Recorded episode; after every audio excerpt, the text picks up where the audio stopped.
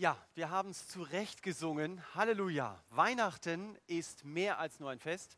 Und es ist schön, dass Sie, dass ihr heute Abend da seid, um dieses Fest mit uns zusammen zu feiern. Ich wünsche vor allen Dingen euch Kindern, diejenigen, die noch da sind, die anderen sind ja in der Kinderstunde, dass ihr nachher Geschenke bekommt, über die ihr euch auch noch freuen könnt. Ich habe das manchmal gesehen in der Vorweihnachtszeit, dass es eine Firma gab, die geworben hat mit ihrem Produkt. Und da stand dann, unser Produkt kannst du sogar Leuten schenken, die schon alles haben und nichts mehr brauchen. Ja, das geht euch Kindern natürlich nicht so, aber bei den Erwachsenen ist es manchmal so. Da denkt man schon, naja, eigentlich habe ich alles. Und deshalb ist die Freude über manche Geschenke auch sehr begrenzt. Ich habe, als ich diese Predigt vorbereitet habe, mir überlegt, werde ich da konkret? Und dann habe ich gedacht, bloß nicht. Sonst kriegt jemand Socken oder irgendwas anderes. Und dann heißt es, naja, das war ja so ein Verlegenheitsgeschenk. Deswegen sage ich lieber gar nichts. Aber ich fürchte, dass uns das bei Weihnachten manchmal auch so geht. Die Kinder haben uns das gesungen und der Chor auch, dass Gott uns beschenkt, dass Gott uns ein Riesengeschenk gemacht hat. Aber irgendwie weiß ich vielleicht gar nicht, ob ich es brauche. Und wenn ich ein Geschenk bekomme, wo ich gar nicht weiß, ob ich es brauche, dann kann ich mich sehr oft über dieses Geschenk auch gar nicht so richtig freuen.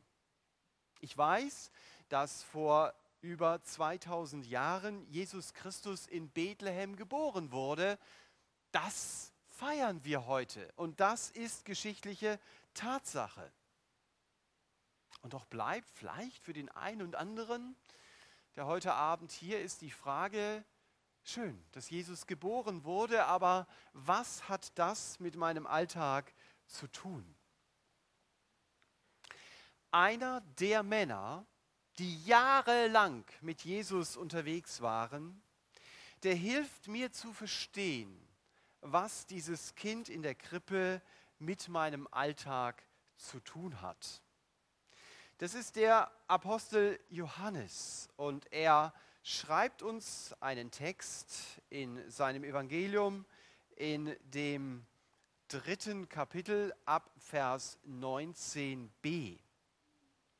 Und das ist so ein bisschen auch das Thema des Gottesdienstes, das ist in den Liedern auch schon deutlich geworden. Da heißt es, das Licht ist in die Welt gekommen und die Menschen liebten die Finsternis mehr als das Licht, weil ihr Tun böse war. Denn jeder, der Böses tut, hasst das Licht. Er tritt nicht ins Licht, damit sein Tun nicht aufgedeckt wird. Wer sich jedoch bei dem, was er tut, nach der Wahrheit richtet, der tritt ins Licht. Und es wird offenbar, dass sein Tun in Gott gegründet ist. Johannes sagt also, mit Jesus kommt das Licht in diese Welt. Ich habe das mal auf dieser Folie versucht, durch die helle Seite deutlich zu machen. Und auf der anderen Seite, auf der dunklen Seite, da steht unsere Gesellschaft und nicht nur unsere Gesellschaft, da stehe ich auch mit meinem persönlichen inneren Leben.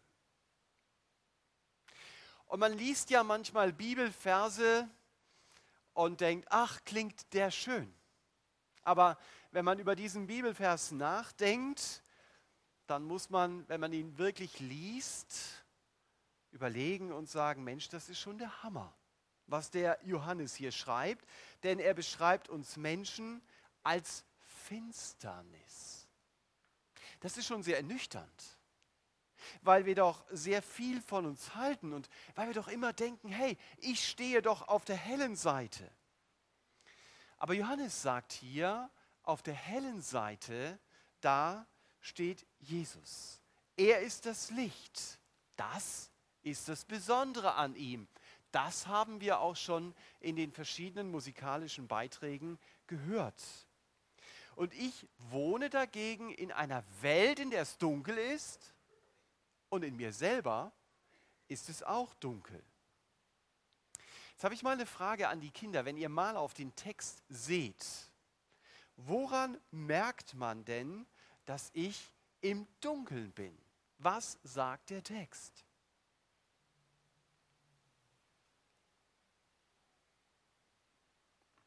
Wer mag sich dazu mal äußern?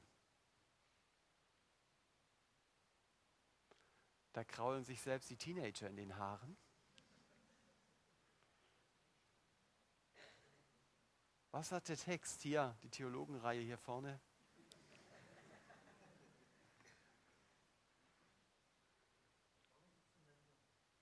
Ah, da gibt es eine Meldung, ja?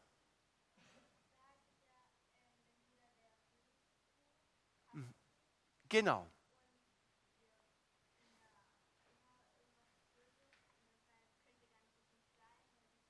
Mhm. Sehr gute Erklärung. Ihr habt es auch gehört, da hinten links in der Ecke. Also, weil wir Böses tun und weil wir das Licht hassen. Also eigentlich ist es ganz einfach, man muss einfach nur vorlesen, was da steht, aber man muss wissen, was man vorliest natürlich. Ja, das stimmt. Weil ich das Licht hasse, deswegen komme ich nicht an das Licht. Ich habe mich an so ein Bild hier erinnert wenn ich über die Finsternis nachdenke, dann fallen mir natürlich solche Bilder über Menschen ein, bei denen man sowieso schon sieht, die scheuen das Licht. Die wollen auf keinen Fall, dass man sieht, was sie tun, denn sie lieben das Dunkel und sie lieben die Finsternis.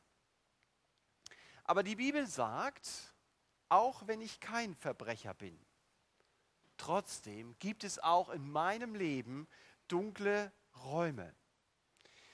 Wenn ich etwas Schlechtes tue und keiner merkt es, dann ist mein erster Impuls, ich gehe hin und sage es, oder? Also meiner jedenfalls nicht. Mein erster Impuls ist, es bleibt einfach in meiner Dunkelheit.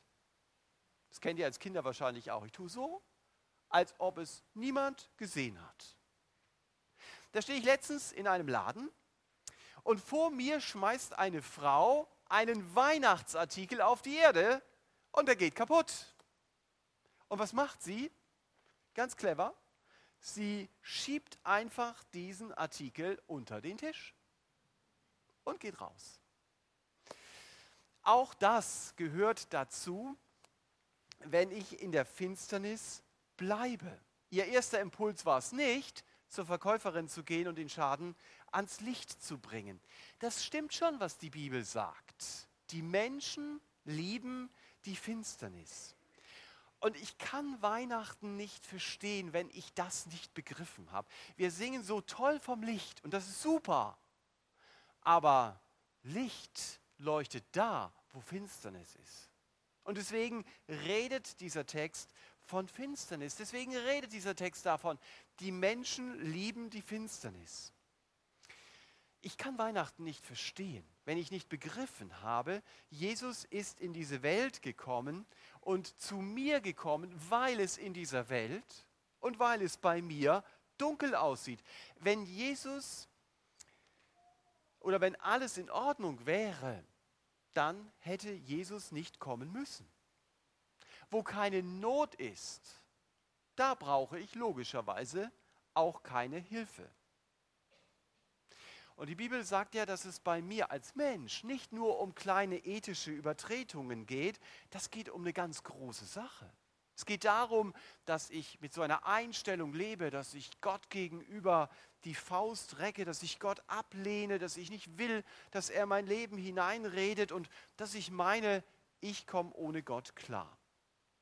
Und zu dieser Einstellung sagt Gott, die Menschen lieben die Finsternis. Das heißt, so viel wie Sie leben ein Leben ohne mich. Wenn wir den Satz lesen, das Licht ist in die Welt gekommen. Ich weiß nicht, was du dir dann vorstellst in deinem Kopf.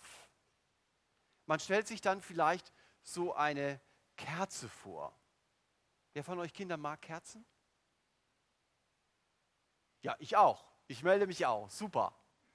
Also da denke ich natürlich an Weihnachten dran, an solche Kerzen oder hier vorne habe ich gedacht, haben wir so einen richtigen Firewall. Da kommt man gar nicht durch. Super von der Dekoration. Aber der Apostel Paulus, äh, Johannes, der hier geschrieben hat, der meint nicht nur so ein romantisches Licht, wenn er Weihnachten mit dem Satz beschreibt, das Licht ist in die Welt gekommen und die Menschen liebten die Finsternis mehr als das Licht. Jetzt machen wir raten, was ist denn das? Ja? Was für eine Taschenlampe?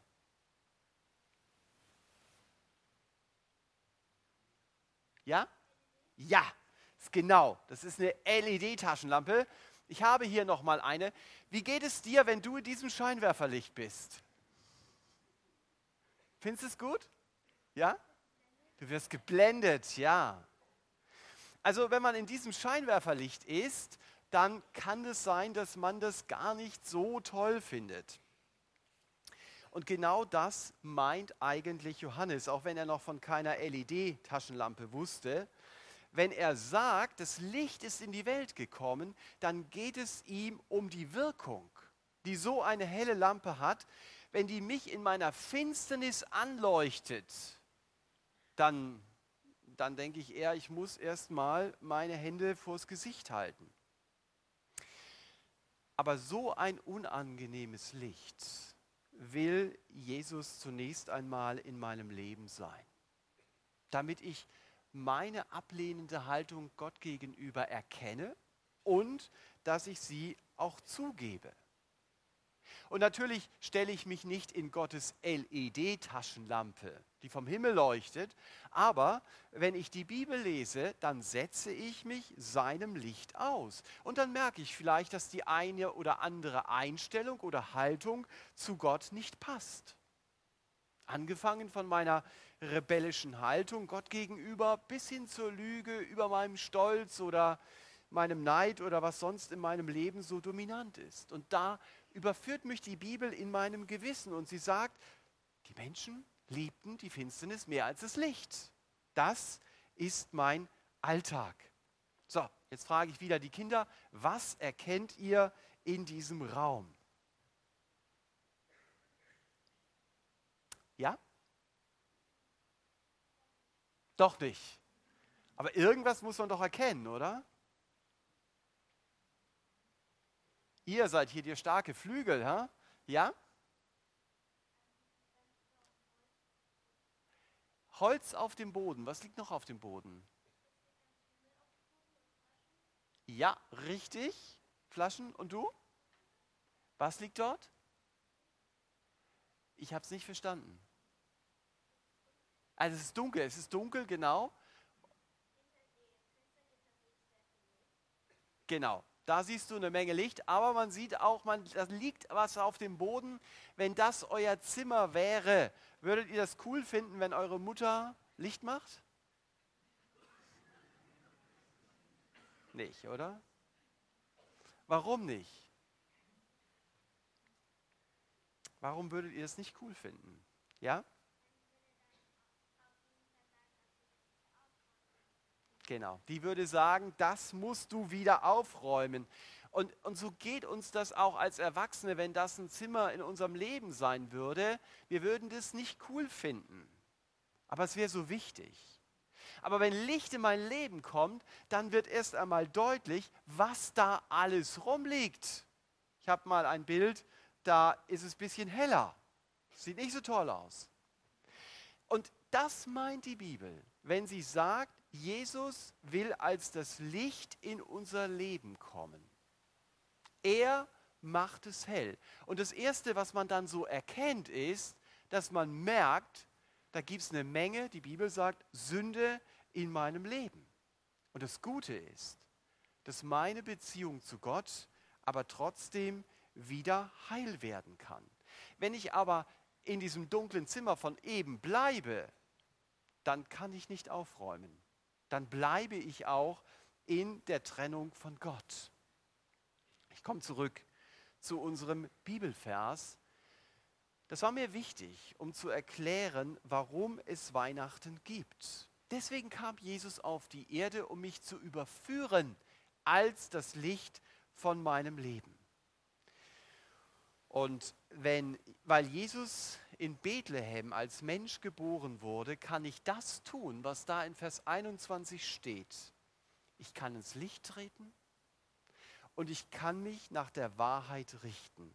Und dann wird sichtbar, das, was ich tue, so steht es ja hier, ist in Übereinstimmung mit Gott getan. Und wenn ich das lese, frage ich mich natürlich, ja, was ist denn das? Wahrheit. Was, was meint denn der Apostel Johannes mit diesem Text? Ihr merkt, es geht nur um diese paar Verse heute Abend. Die Wahrheit, von der die Bibel immer wieder redet, ist, ich bin als Mensch von Gott getrennt. Zwischen meiner Dunkelheit und Gottes Licht gibt es eine Zement-Betonmauer. Ich habe sie hier mal als rot dargestellt. Und diese Trennung kann ich nicht durchbrechen. Und Gott kann auch mit seiner Hand nicht einfach über diese Mauer greifen, weil zwischen mir und Gott Schuld steht. Die Bibel sagt, Gott liebt mich. Ja, so ist es. Und trotzdem ist er gerecht. Und er kann als ein gerechter Richter nicht einfach fünf Grade sein lassen, nicht einfach Schuld vergeben.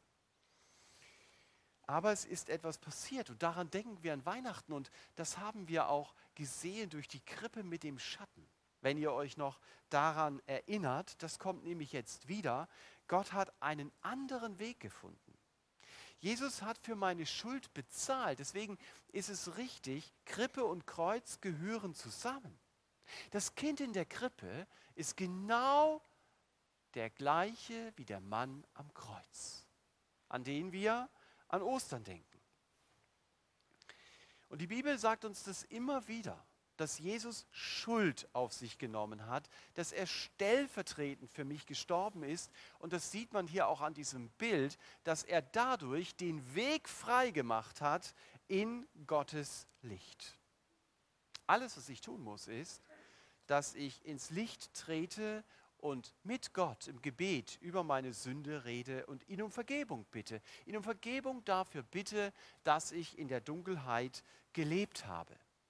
Aber ich darf ihm auch dafür Danke sagen, dass Jesus am Kreuz für mich gestorben ist und dass er es möglich gemacht hat, dass ich überhaupt zu ihm kommen darf. Allein das Kreuz durchbricht diese Trennungsmauer zwischen Gott und mir. Das Bild macht auch deutlich, es gibt keinen anderen Weg. Das ist die Wahrheit. Es gibt keinen anderen Weg, um diese Trennungsmauer zwischen hell und dunkel zu durchbrechen. Ich komme nur über den Querbalken des Kreuzes, um das hier im Bild zu sagen. Und das hat Gott getan. Und deshalb ist Bethlehem, deshalb ist Weihnachten die größte Rettungsaktion die je in dieser Welt gestartet worden ist. Gott hat seinen Retter gesandt, um alle Menschen zu retten. Jesus ist die ausgestreckte Hand Gottes. Und nach dieser Hand darf ich greifen. Wenn ich sage, Jesus, ja, du bist das Licht, das in diese Welt gekommen ist und deshalb leuchte in mein Leben hinein, dann tut es. Wissen Sie, was dann passiert? dann wird dieses Licht, das mich von der Dunkelheit in meinem Leben überführt, zu einem Hoffnungsstern. Dann wird es zu einem Licht der Hoffnung in meinem Leben, weil ich weiß, meine Schuld ist vergeben. Ich bekomme immer mal wieder solche netten Erpressermails müssen sich nicht alles durchlesen. Ich habe schon die wesentlichen Sätze gelb gefärbt. Kann man sich das sparen? Also der, äh, der, die Botschaft von dieser Mail ist, ich kann sehen, was du tust. Und dann, ich habe Videos von dir. Und dann werde ich sie hochladen und deine Verwandten und alle, die auf deiner Kontaktliste sind, die habe ich ja von dir geklaut, diese Kontaktliste, die werden dann diese Videos sehen. Und darunter kommt dann die Kontoverbindung über Bitcoin, so bei 5000 Euro oder so. Das kann man dann zahlen. Tja, ich habe manches grau überschrieben, weil da steht immer eine Menge Schrott drin. Hier möchte also jemand, in dem Fall mich, aber man sieht, das ist sogar an info.efa Stuttgart geschrieben, äh, erpressen. Ich kann über solche Mails nur schmunzeln, aber warum? Weil ich weiß, es ist von vorne bis hinten gelogen. Aber wenn die Vorwürfe wahr wären, dann würde ich vielleicht unruhig werden. Und dann würde ich mich fragen, hat er wirklich Videos, die niemand anders sehen darf? Welche Videos dürfte von dir niemand sehen? Was belastet dein Gewissen? Wenn ich zu Gott mit meiner Schuld gekommen bin und Gott hat mir meine Schuld vergeben, dann kann immer noch vielleicht jemand Videos haben, die mir dann peinlich sind. Aber ich weiß eins, es ist vergeben. Es ist im Licht. Und deshalb muss ich es in der Finsternis nicht verstecken. Und darauf kommt es an. Das ist Vergebung. Vergebung heißt, meine Vergangenheit wird meine Zukunft mit Gott nicht mehr belasten.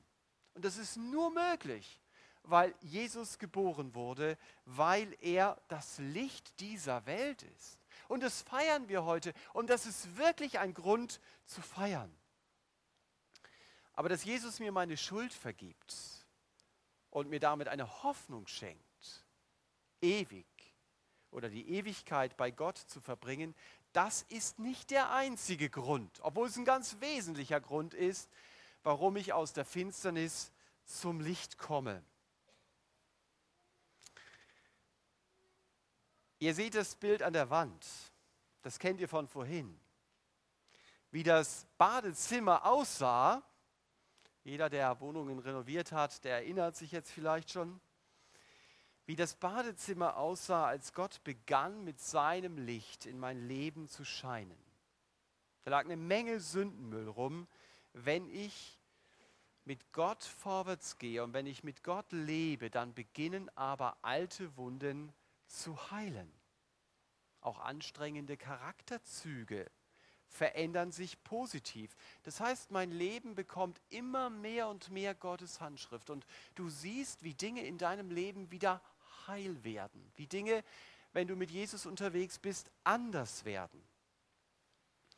Mein Leben ist nicht mehr der dunkle Sündenabladeplatz, auch wenn ich natürlich nicht perfekt bin und immer wieder auch Gottes Vergebung brauche aber ich lebe grundsätzlich im Licht. Und in meinem Alltag wird deutlich, Gott wohnt jetzt in meinem Leben. Mein Leben gehört ihm. Ich lebe es nicht mehr für mich, ich lebe nicht mehr in der Finsternis, sondern ich lebe im Licht. Ihr habt verstanden, was ich mit dem Bild sagen will. Aber damit wir am Heiligabend nicht im hellen Badezimmer stehen bleiben, habe ich gedacht, ich nehme doch noch ein anderes Bild zum Abschluss, das Bild, das ich am Anfang hatte, um deutlich zu machen, es gibt kein größeres Geschenk bei allen Geschenken, die wir heute Abend bekommen, aber es gibt kein größeres Geschenk an Weihnachten, als zu entdecken, wie dunkel es in mir ist und wie hell der Herr Jesus mein Leben machen möchte. Deshalb ist er in Bethlehem Mensch geworden. Und diese Erfahrung, die wünsche ich Ihnen. Denken Sie nach über Gottes Geschenk und lassen Sie sich nicht von Ihren, nicht nur, muss man sagen, von Ihren Verwandten und Bekannten beschenken, das dürfen Sie natürlich auch, aber lassen Sie sich von Gott selbst beschenken. Nehmen Sie, wie es hier steht, sein Geschenk an. Sie brauchen es. Dringend.